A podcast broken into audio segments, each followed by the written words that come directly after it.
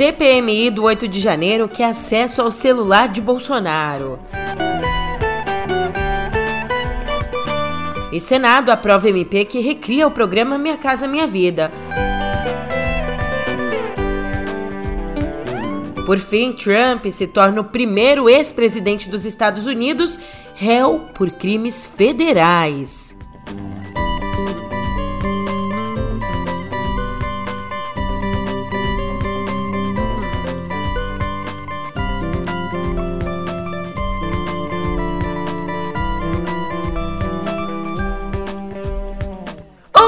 Ótimo dia, uma ótima tarde, uma ótima noite para você.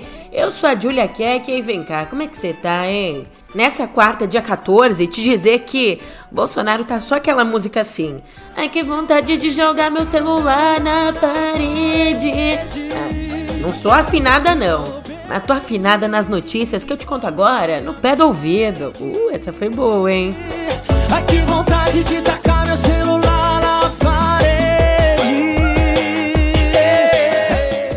Então, Bolsonaro provavelmente acordou assim porque acesso ao celular dele, dos aliados dele. É só isso que a CPMI, que investiga os atos golpistas do 8 de janeiro, é só isso que ela quer. E para conseguir o acesso, a comissão aprovou ontem um requerimento, um pedido para que a Polícia Federal compartilhe o resultado da análise feita no aparelho do ex-presidente que foi apreendido na Operação Venire. A operação que apura uma outra suspeita, a suspeita de fraude no cartão de vacinação dele e da filha Laura. E como eu disse, ele não está sozinho nessa. Quem também pode ter os dados dos celulares acessados pelos parlamentares são o ex-ministro da Justiça, Anderson Torres, e o ex-ajudante de ordens, braço direito de Bolsonaro, Mauro Cid. Mas ó, a gente ainda não tem certeza de que a CPMI vai ter de fato acesso à informação. Antes, como é um pedido, antes a polícia precisa responder a esses pedidos. Aliás, o senador petista Rogério Carvalho, que é o autor do requerimento que foi aprovado. O que nós estamos requerendo, e eu quero deixar claro, para inclusive que faça constar até como alteração do próprio requerimento, como eu sendo o autor, é que as informações que foram apuradas pela operação Verini seja disponibilizada para a CPMI. Cartão de vacinação foi o motivo que levou à Operação Verini. Só isso. Então, o que nós estamos pedindo, e aqui eu, eu, eu retifico, são as informações da Operação Verini, que levou a, aos diálogos que tem conteúdos sobre o 8 de janeiro de 2023. Na justificativa disso, ele afirma que Bolsonaro usou as redes como instrumento de desinformação e prática de atos ilícitos, alegando, aspas. Nessa linha é importante que tenhamos acesso a uma das ferramentas que possibilitou essas postagens, o celular do ex-presidente. Fecha aspas. Mas são muitos os requerimentos e entre os 285 requerimentos dos parlamentares, foram aprovados os pedidos de convocação de aliados e ex-integrantes do governo Bolsonaro como testemunhas. Anderson Torres, Braga Neto, Augusto Heleno e Mauro Cid estão entre os convocados, mas a gente ainda não tem uma data fixa para quando esses depoimentos vão acontecer. Por outro lado, a CPMI rejeitou a convocação de pessoas que estão ligadas ao atual governo, ao governo Lula como o ministro da Justiça, o Flávio Dino, o ex-ministro-chefe do GSI, o Gonçalves Dias, e o ex-diretor adjunto da ABIN, o Saulo Moura da Cunha. Olha, não sei não, será que a CPMI vai ser um tiro pela culatra aí dos bolsonaristas que tanto quiseram a comissão? Não sei, eu sei que do Supremo, ontem, o ministro Alexandre de Moraes disse que os casos mais graves do 8 de janeiro vão ser julgados até o fim do ano. Isso vai ser possível porque a Procuradoria-Geral da República pretende fazer essas denúncias em blocos.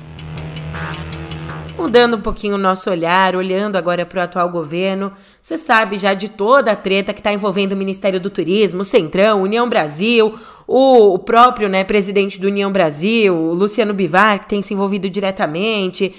Tudo isso, você sabe, né? Essa treta que tem aí como alvo a atual ministra da pasta, Daniela Caneiro, que é do União Brasil, mas está num processo de deixar o partido. Se ela deixar o partido, esse ministério não vai ser mais do União Brasil, vai ser só da Daniela. E por isso, União Brasil quer a substituição da Daniela por um pelo Celso Sabino, que é um parlamentar aí que é bem bem estruturado dentro do partido e que tem boas relações dentro do Congresso, né? É aliado de Lira.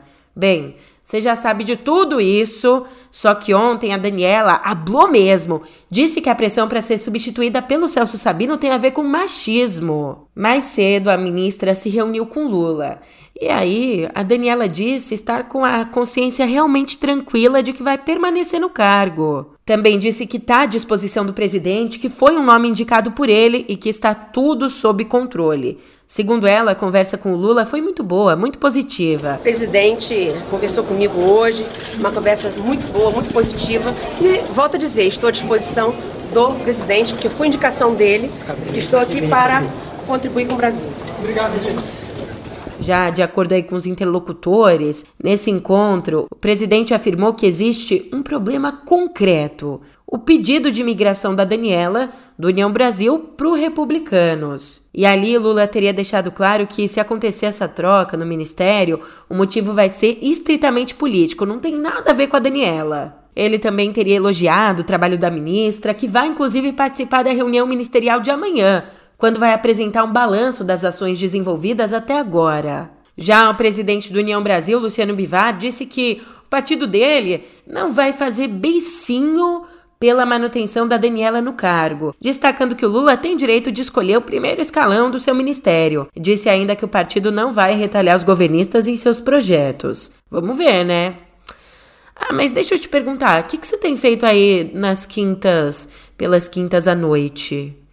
Está com saudade daquele programaço? As lives do Bolsonaro? Você tá louca? Você pirou? Gente, vamos ter um pouco de dignidade, né? Calma, suas quintas ainda não vão estar preenchidas, mas suas terças talvez. Agora você pode aí contar com a Conversa com o Presidente. Esse é o nome da live semanal do Lula, um programa que estreou ontem às oito e meia da manhã. Comandada pelo ex-jornalista da Globo, Marcos Uchoa, as lives vão tratar as ações e feitos do governo sempre às terças. Em pouco mais de meia hora e de forma descontraída, o presidente falou, por exemplo, da retomada da economia, respondeu sobre a relação entre agronegócio e MST, abordou o problema da alfabetização no país e deu até, sabe o quê? Deu até palpite sobre a seleção de futebol. Acho que é triste a gente tem uma seleção que é considerada a melhor seleção do mundo e a gente não tem técnico. Tá? O que é mais grave é que eu acho que a gente hoje não consegue formar uma grande seleção porque a gente não tem o jogador da qualidade que a gente teve em 70. Uhum. Todos os homens formados, sabe, todo mundo calejado. A gente não tinha uh, só meninas, a gente tinha homens jogando na seleção, a começar do Pelé, uhum. com 30 anos de idade. Ah, eu lamento, eu estou mais triste até porque o Corinthians, o Corinthians está caindo aos pedaços. Eu assisto o jogo do Corinthians, eu tenho vontade de deitar no sofá e não levantar durante muito tempo de vergonha. O time não está jogando bem, não está jogando bem. Tá, o meu Vasco também não está jogando bem. Eu sou vascaíno e brigo muito com a Janja, que ela é flamenguista, mas eu acho que não está bem. O futebol brasileiro não está bem. Uhum. A gente já não é mais o melhor futebol do mundo. Uhum. Hoje a gente virou um país exportador de jovens jogadores que ficam experientes no exterior. A gente vende eles com 17 é. e compra eles com 34. É. Essa é a lógica do futebol brasileiro. Mas a audiência da primeira live ao vivo do Lula não foi aquelas coisas, não. Aquela bela viola. Ela ficou abaixo de outros momentos do petista e das lives do próprio Bolsonaro. Até uma e meia da tarde de ontem, por exemplo, nos principais perfis oficiais do Lula, a gente tinha menos de 217 mil visualizações. Isso é pouquíssimo, né? Pensando aí a nível Brasil, que tem mais de 200 milhões de habitantes. Mas esses números ainda podem crescer porque o vídeo segue nas redes, é um programa que está começando, vamos ver. Pelo menos em relação ao formato, os especialistas têm elogiado. É um programa no estilo podcast que pode ser assistido, ouvido de qualquer lugar. Vamos ver, né? Ah, mas ontem o governo deu uma respiradinha melhor. Diferente da minha pessoa que está afetada pela rinite. Se persistirem os sintomas, o médico deverá ser consultado. Mas teve um alívio aqui para o governo porque um dia antes de caducar, o Senado aprovou ontem, numa votação simbólica, a medida provisória que relança o programa Minha Casa Minha Vida. E o texto, que já foi aprovado na Câmara na semana passada, segue agora para a sanção presidencial. Criado em 2009, o programa foi extinto em 2020 e substituído por Bolsonaro pelo Casa Verde Amarela. Agora, nas áreas urbanas, famílias com renda bruta familiar mensal de até 8 mil podem ser beneficiadas. E na live que o Lula fez ontem, ele disse que quer ampliar o Minha Casa Minha Vida para classe média. Direito básico, né? Todo mundo ter onde morar. Morar. Morar. Falando nisso. Dentro desse pote tem uma surpresa que ninguém sabe explicar bem. Sérgio Moro. Não, que gancho horroroso, né? Mas tudo bem. Tudo bem, me desculpa. Não. Olha, o Moro é alvo de duas ações protocoladas no Tribunal Regional Eleitoral do Paraná. Essas ações, apresentadas pelo PL e também pela federação formada pelo PT, PV e PCdoB, elas, por elas terem aí o conteúdo bem parecido, vão tramitar conjuntamente. A decisão é do desembargador Mário Elton Jorge, que concordou também com a produção de provas testemunhais. E os processos que tem foco aí nos gastos do senador Sérgio Moro na pré-campanha, apontam suposto caixa 2, abuso de poder econômico, uso indevido dos meios de comunicação e indícios de triangulação de contratos para pagamento de despesas pessoais do Moro e de despesas de natureza eleitoral o que pode configurar desvio de recursos partidários. Os partidos que protocolaram as ações querem que o mandato dele seja cassado e que o Moro seja declarado inelegível por oito anos. Já lá fora tem mais gente na mira da justiça. E agora a gente pode dizer que o ex-presidente Donald Trump é formalmente réu réu num processo federal por manuseio indevido de documentos secretos depois de deixar a Casa Branca. Primeiro ex-presidente dos Estados Unidos a se ver nessa situação aqui, ele foi indiciado na manhã de ontem num tribunal federal em Miami por 37 acusações, se declarando inocente em todas.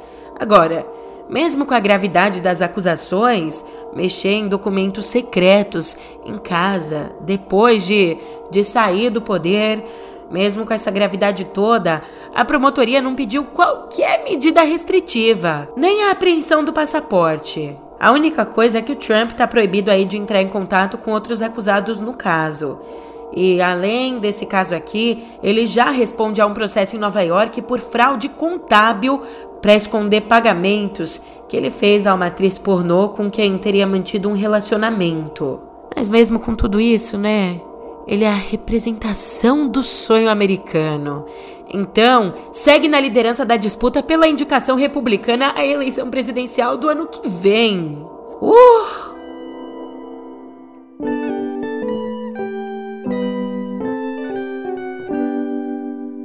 Aqui em Viver, uma baita notícia na área da saúde.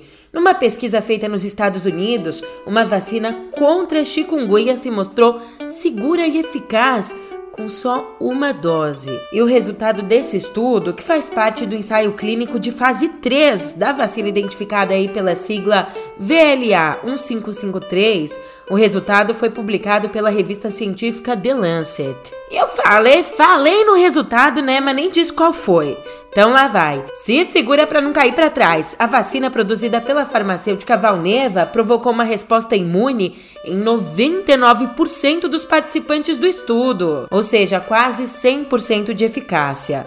Mas vale dizer, um ponto importante é que, como essa pesquisa foi feita por lá e não em outros países onde a doença é endêmica, como nações africanas, asiáticas ou de outras partes mesmo da América, a gente ainda não consegue saber de fato se ela é segura e eficaz em regiões onde a população tem aí uma imunidade pré-existente, porque a doença circula mais. Bem, aqui no Brasil, em parceria com o Instituto Butantan, as pesquisas dela já acontecem desde fevereiro do ano passado em mais de 10 cidades. E ainda tem sim um caminho de testagem pela frente, mas o próximo passo, quem sabe, é pedir autorização de uso da Anvisa Se a vacina for aprovada, considerada segura, só correr para abraço, meu amigo. Ou seja, a vacina contra a chikungunya pode estar mais perto do que a gente imaginava.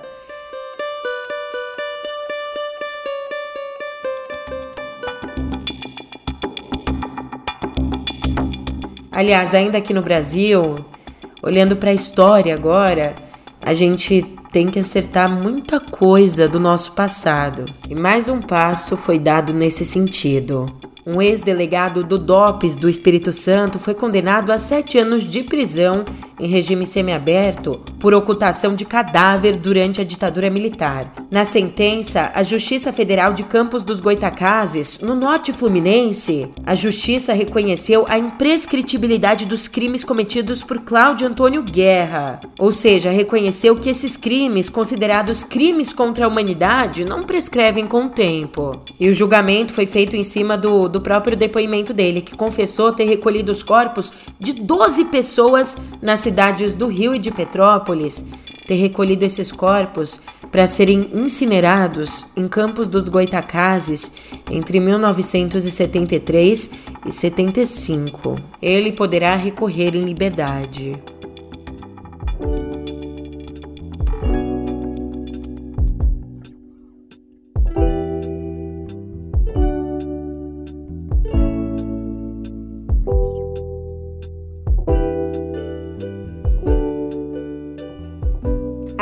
Dia a gente vem falando aqui que a inteligência artificial pode acabar com isso, com aquilo, com aquilo outro, a pura destruição.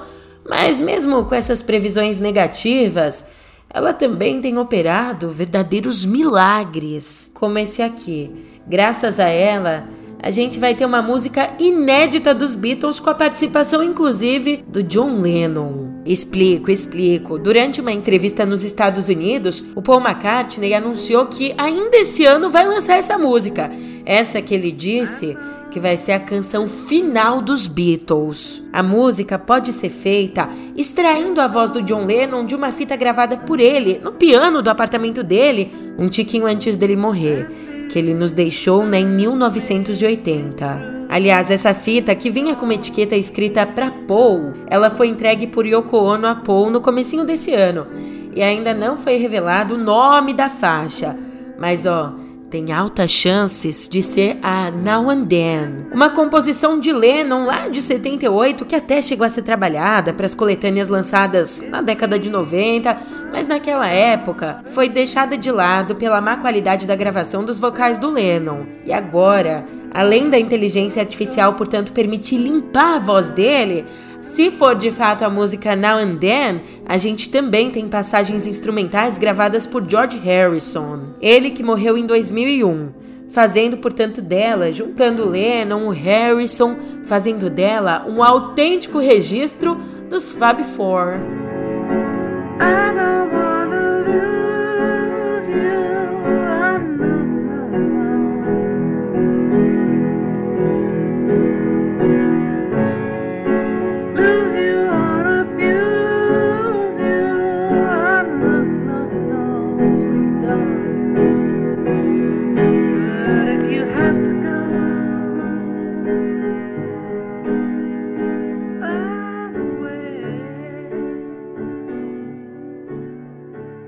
Enquanto isso, é doido pensar, né, que a gente está lidando aqui no presente com uma coisa tão revolucionária como a inteligência artificial e ao mesmo tempo lidando com uma guerra. Aliás, a guerra na Europa tem provocado baixas também na cultura.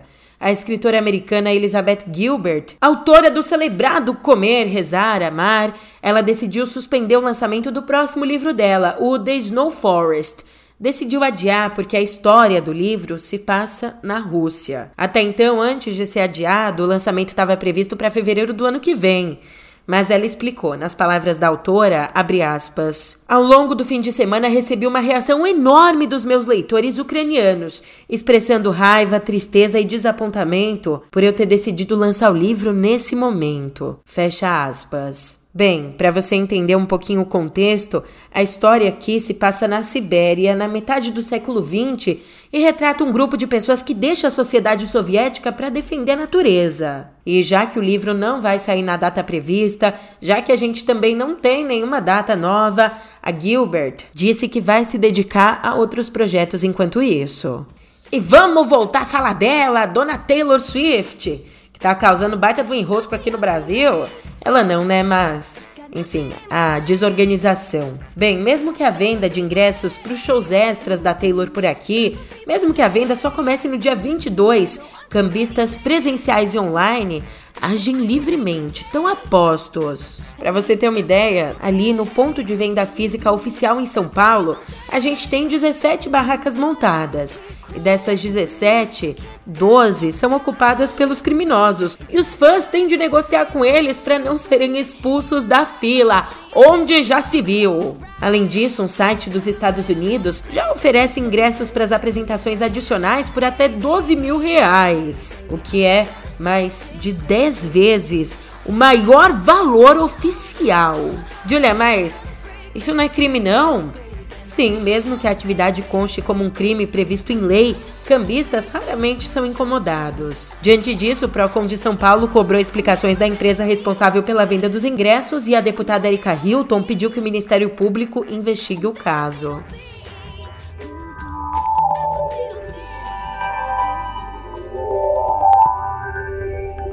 Aqui em Cotidiano Digital, em algum lugar do mundo, tem uma pessoa felizona estourando um champanhe, o dono da sintesia.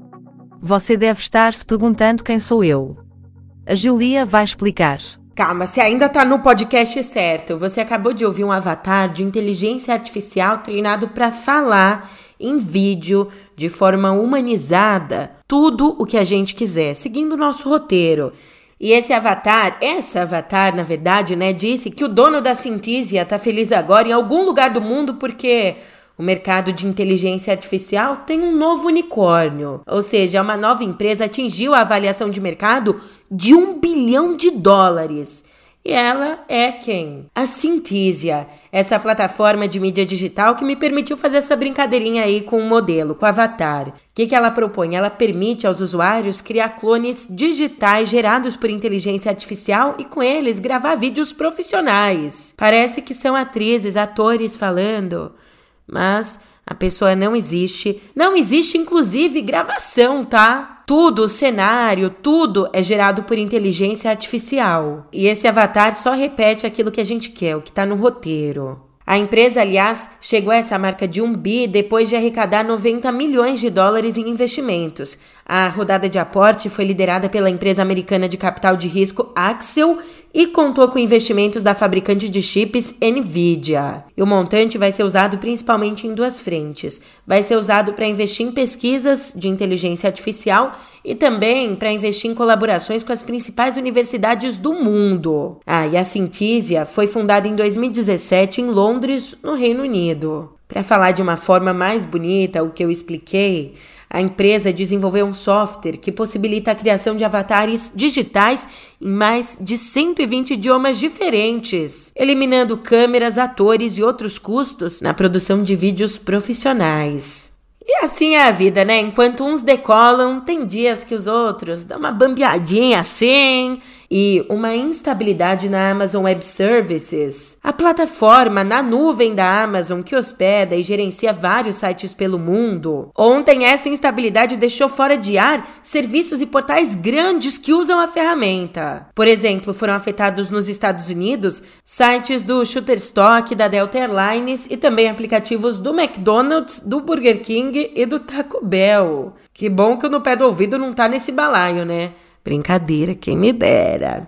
Mas tudo bem, aqui é assim, eu e você, você e eu, parceria. Por isso eu tô indo nessa, mas eu sei que amanhã você volta, a gente se vê por aqui. Então até lá. Valeu pela companhia hoje.